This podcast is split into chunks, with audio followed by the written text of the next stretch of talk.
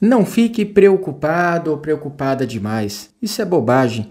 Analise a palavra preocupado ou preocupada. Veja que ela tem a palavra pré na frente, as letrinhas P, R é pré. Pré que significa o quê? Antecedência. É, Lembre-se dos termos cheque pré-datado, que é um, um, um, cheque dado lá para uma data lá na frente, exame pré-natal, crime premeditado, ou seja, um crime que foi pensado com antecedência. Então o pré indica antes. Agora analise a palavra. Uma pessoa que é preocupada, ela está preocupada com antecedência, ela está se pré ocupando de um problema que não aconteceu ainda. Então, gente, não faça isso, seja ocupado, não preocupado, seja ocupada e não preocupada. Faça o seu melhor hoje, tenha um dia cheio hoje, dê o seu máximo, ocupe-se, estude, leia, busque conhecimento e vá dormir cansado e cansado de tanto se ocupar e não se preocupar. Lembre do que está escrito e dito dentro da oração: O pão nosso de cada dia nos dai